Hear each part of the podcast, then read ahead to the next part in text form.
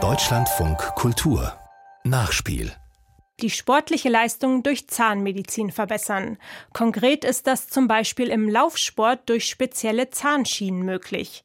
Profis wie der Marathonläufer Arne Gabius oder 1500 Meter Läufer Florian Ort haben zum Beispiel solche Performance-Schienen genutzt, um eben schneller zu laufen. Aber wie funktioniert das? Darüber habe ich mit Sportzahnärztin Frau Dr. Johanna Herzog gesprochen.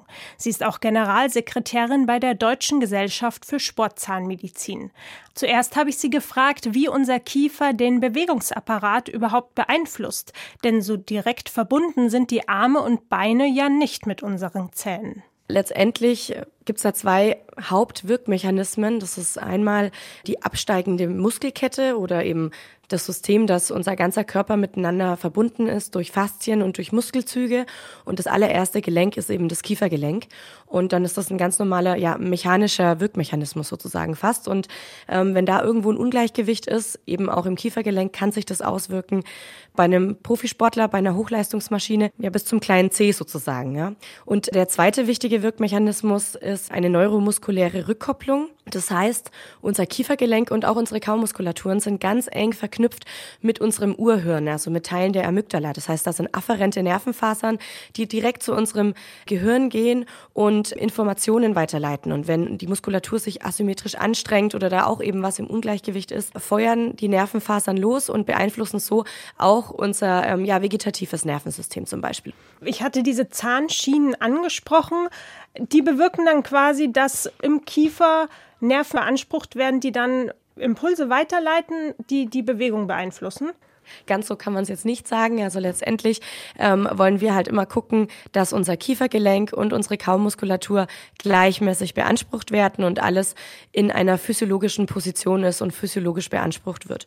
Und ganz, ganz oft. Gerade viele Sportler hatten ähm, früher eine Zahnspange, also eine kieferorthopädische Behandlung, die vielleicht nicht ganz ideal abgelaufen ist. Das heißt, es sieht zwar ästhetisch schön aus, aber der Biss ist nicht ganz ideal und dadurch werden die Muskeln und das Kiefergelenk zum Teil asymmetrisch oder falsch beansprucht. Und äh, wir versuchen dann einfach mit Hilfe einer Aufbissschiene, da haben wir im Speziellen halt eben eine Sportlerschiene, eine Performance-Schiene entwickelt, das ganze System ja zu kalibrieren und ins Gleichgewicht zu bringen und dadurch dann einen positiven Effekt Effekt bei einem Sportler ja, zu bewirken. Und diese Schienen oder generell die Zahngesundheit ist aber wahrscheinlich auch in anderen Sportarten wichtig, oder? Ja, absolut. Das ist wirklich sportartübergreifend. Ähm, egal, ob wir jetzt auch im Leistungssport sind, haben wir tatsächlich, egal ob Sommer- oder Winterolympiade, jeden Spitzensportler eigentlich schon betreut und ähm, da auch zum Teil gut helfen können das jetzt Teamsport ist, ob das im Eishockey ist, Fußballspieler oder halt eben auch Ausdauersport. Aber das ist eben nicht alles, äh, um was sich die Deutsche Gesellschaft für Sportzahnmedizin kümmert, dass wir den Sportler besser machen wollen. Das ist ja eigentlich nur ein ganz, ganz kleiner Teil, sondern da geht es natürlich auch um das Thema Traumatologie. Also was ist, wenn wir eine Sportverletzung haben? Wie gehe ich da richtig mit einem Sportler um? Und das ganz, ganz wichtige Thema versteckte Entzündungen. Leider sind unsere deutschen Spitzensportler ganz, ganz schlecht untersucht und haben ganz oft vielleicht eine Entzündung im Kieferknochen, kariöse Zähne, Zahnfleischentzündungen und auch das kann ein System ja negativ beeinflussen und den Sportler lähmen. Mhm, es gibt da eine Studie von der Londoner University, die ist von 2014. Da geht es auch um die Zahngesundheit von Sportlern und Sportlerinnen im Hochleistungsbereich. Da wurden 39 Personen untersucht und es kam raus, dass 15 bis 75 Prozent von Karies betroffen sind. Es bestätigt so ein bisschen, was Sie auch gerade sagen, oder? Wie ist denn jetzt so die Studienlage? Es ist immer noch so, dass Sportler, Sportlerinnen im Elitebereich da Probleme mit den Zähnen haben? Ja, leider ist das immer noch genauso gang und gäbe.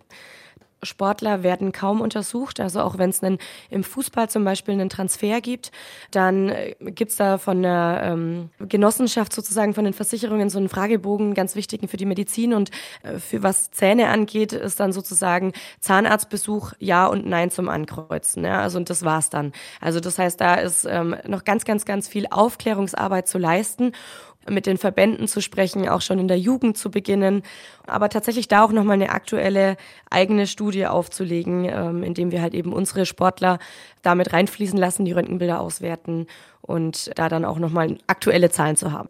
Um so Leistungssportler sind ja sehr viel medizinisches Personal, Physiotherapeuten, Psychotherapeuten.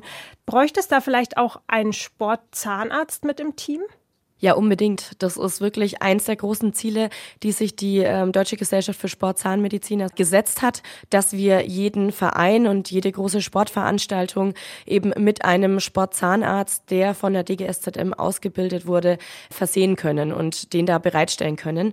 In Amerika tatsächlich ist es ganz, ganz wichtig. Da hat jedes große NHL-Team, also auch im Eishockey vor allem, einen ähm, Sportzahnarzt, der ist da auch mit auf der Bank und da haben die tatsächlich einen ganz, ganz ganz anderen Stellenwert.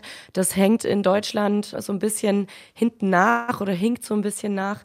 Aber wir sind da dran und haben da auch wirklich schon ähm, Erfolge mit eingefahren. Wir arbeiten da jetzt schon eng mit dem Deutschen Eishockeybund zusammen, mit dem Deutschen Schwimmverband, auch auf internationaler Ebene. Es gibt die ähm, European Association for Sports Dentistry.